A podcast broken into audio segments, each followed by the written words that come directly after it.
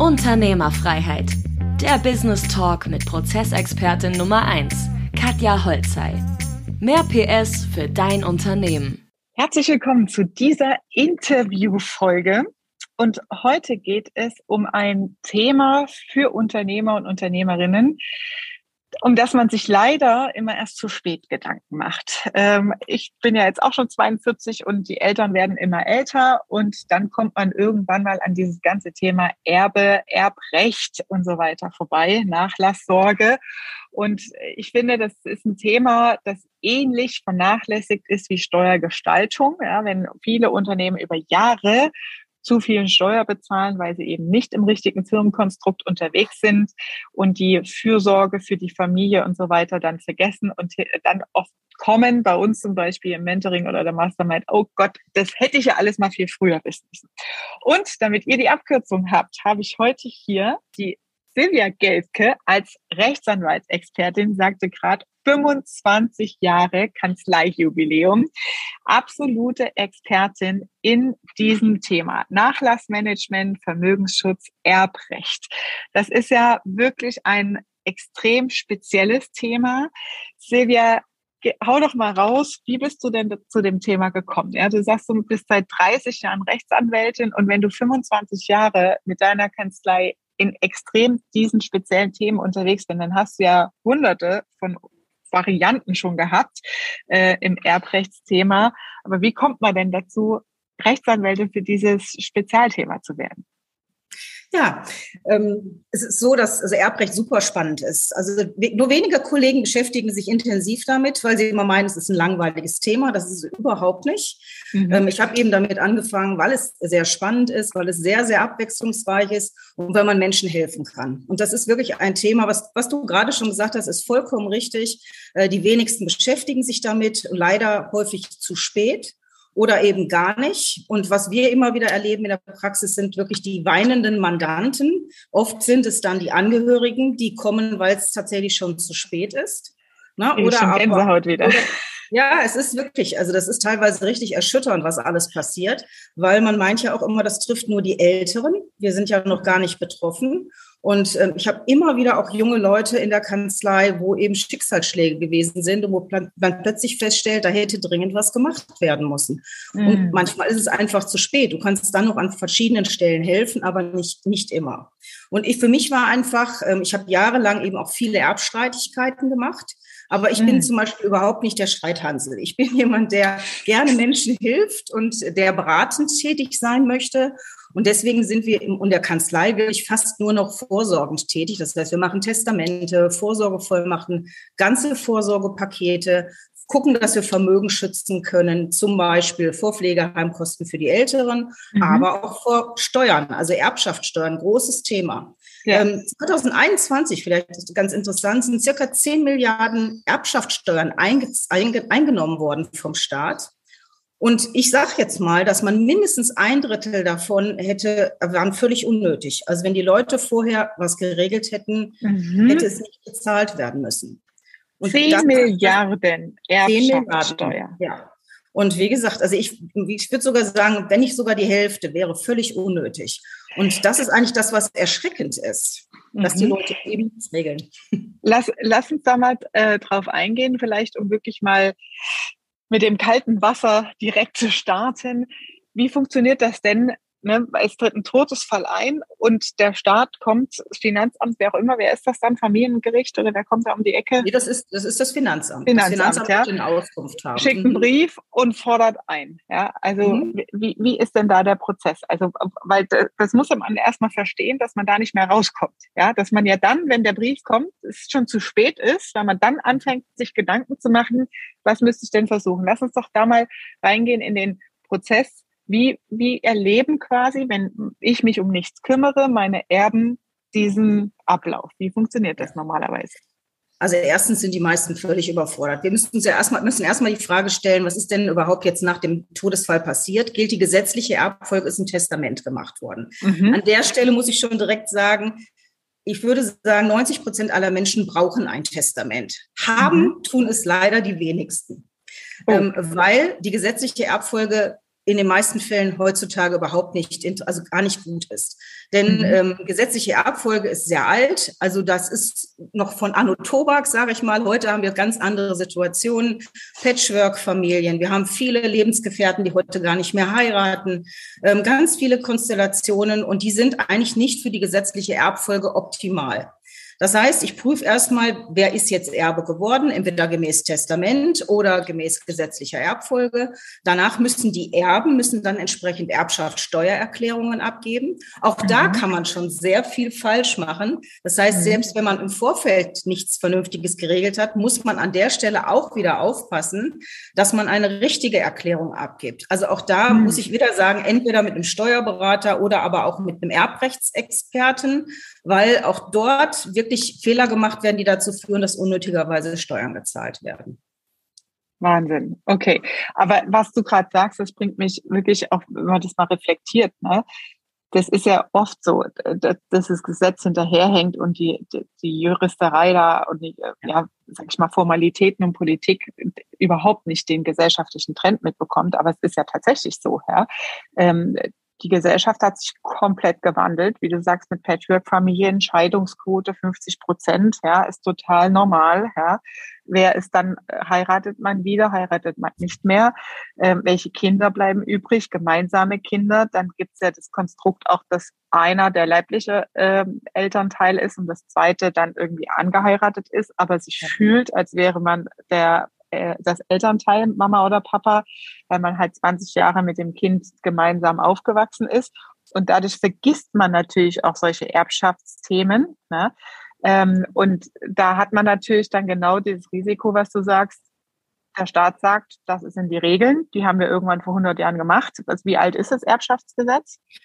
Ungefähr von 1900. Das ist ja. immer wieder mal in kleinen Varianten geändert worden, aber ich sage immer, es geht vieles an der Praxis vorbei. Das muss ja. man einfach ganz klar sagen. Okay, gut. Was wäre denn jetzt für mich als Unternehmer äh, oder Unternehmerin das, was ich zuerst machen müsste? Wenn ich jetzt zu dir komme, was, wie würde ich denn jetzt richtig machen? Wie wäre jetzt der perfekte Weg eigentlich? Also, wovon könntest du träumen?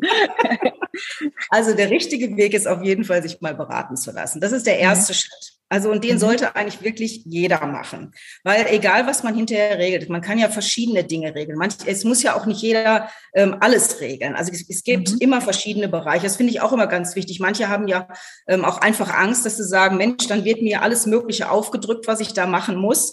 Das ist Quatsch. Weil man kommt eigentlich in eine Beratung und so ein Beratungsgespräch, das wird bei uns zum Beispiel, da wird überhaupt nicht auf die Uhr geschaut. Das ist jetzt nicht mhm. unter dem Motto, Sie haben jetzt eine halbe Stunde oder eine Stunde und dann ist Feierabend, sondern bei uns ist die Erstberatung, die ist egal, wie lange die dauert, die dauert so lange, wie sie dauert, sage ich jetzt mal. Mhm. Und in diesem Gespräch müssen wir erstmal ganz vernünftig äh, äh, ermitteln, was wollen die Menschen denn eigentlich, die zu uns kommen? Was ist denen mhm. wichtig? Weil jede Situation ist ja auch komplett anders. Jeder hat andere Wünsche, andere Vorstellungen. Und dann daraus heraus kommen dann unsere Vorschläge, dass wir sagen, das und das braucht man. Also ich sage mal, ein Unternehmer braucht immer gewisse Vollmachten. Das ist eine mhm. ganz wichtige Sache, weil die sind, es geht, wir müssen ja immer unterscheiden zwischen dem Krankheitsfall und dem Todesfall auf der ah, rechtlichen mhm. Ebene. Mhm. Denn es kann auch, wie oft gibt es auch Unternehmer, die gar nichts geregelt haben. Plötzlich äh, tritt der Krankheitsfall ganz überraschend ein oder ein Verkehrsunfall und es ist nichts geregelt. Keiner kann an die Konten ran. Keiner kann die Löhne überweisen. Das sind oft so banale Sachen, worüber man sich gar keine Gedanken gemacht hat. Stimmt, und dann ja dann ist das Theater da. Und deswegen ist da schon ganz wichtig, dass man sich da, selbst wenn man ein kleiner Betrieb ist oder nur eine One-Man-Show, sage ich jetzt mal, ähm, mhm. ähm, es ist wichtig, dass man sich überlegt, was will ich denn? Ähm, wie will ich Vorsorge schaffen? Vielleicht auch, also für die Familie ja vielleicht auch. Das ist ja auch ein ganz mhm. wichtiges Thema. Aber das kannst du nur im Einzelgespräch klären, wenn du wirklich siehst, wie ist die Situation.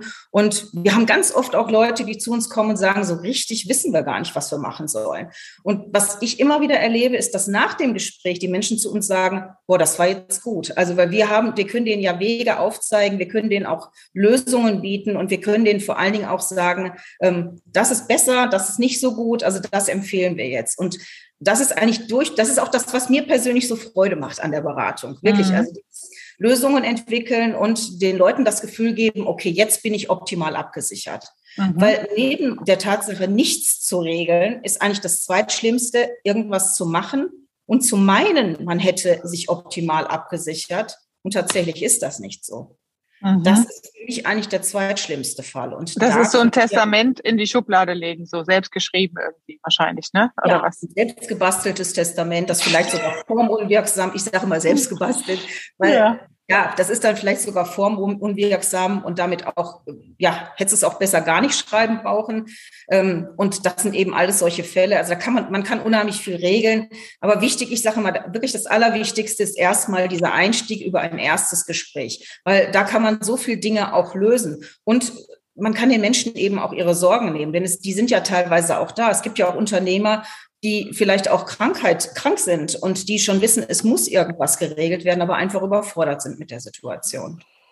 Lass uns mal ins Detail reingehen. Ähm, wenn ich jetzt an meine Kunden denke, die im Mentoring oder in der Mastermind sind, da gehen wir auch in diese Firmen-Geschäftsmodellentwicklung rein, wo man dann auch mit Hilfe von äh, professionellen Beratungen ähm, auch in die steuerrechtliche Gestaltung geht und dann kommt halt oft so vom Einzelunternehmen GmbH, Holding, Stiftung etc. pp. Ähm, und dann denkt man, okay, da habe ich jetzt einen Haken dran.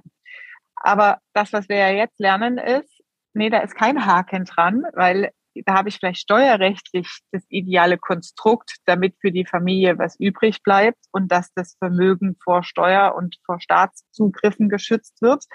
Ähm, wann ist es der richtige Zeitpunkt, zu dir zu kommen, um das aus der erbrechtlichen Folge in diesem Firmenkonstrukt, was man dann aufbaut, ähm, wirklich auch sauber zu haben, dass es halt wirklich auch geregelt ist. Also gerade das Beispiel mit den Vollmachten, ja.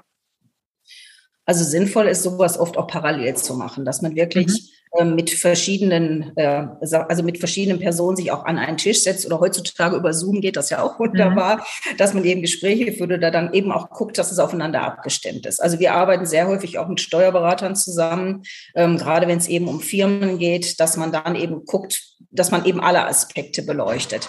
Aber mhm. wie soll man darf diese erbrechtliche Schiene, die darfst du nicht aus den Augen lassen, weil das unheimlich wichtig ist, ähm, dass das vernünftig geregelt ist. Es gibt für mich auch kaum was Schlimmeres. Ich bin ja selber Unternehmer Unternehmerin. Ich weiß ja, wie das ist. Das ist ja wie ein Baby, was man da aufbaut mhm. zum Unternehmen. Mhm. Und da hat man viel Herzblut drin. Und wenn du dann irgendwie, ich sag mal so, es gibt so viele Leute, die sich im Grab umdrehen würden, wenn sie wüssten, was mit ihren, mit ihren Firmen passiert ist oder mit ihren Familien, die, die Streitigkeiten, die es da teilweise gibt, die völlig unnötig wären, wenn man es im Vorfeld vernünftig geregelt hätte. Ja. ja.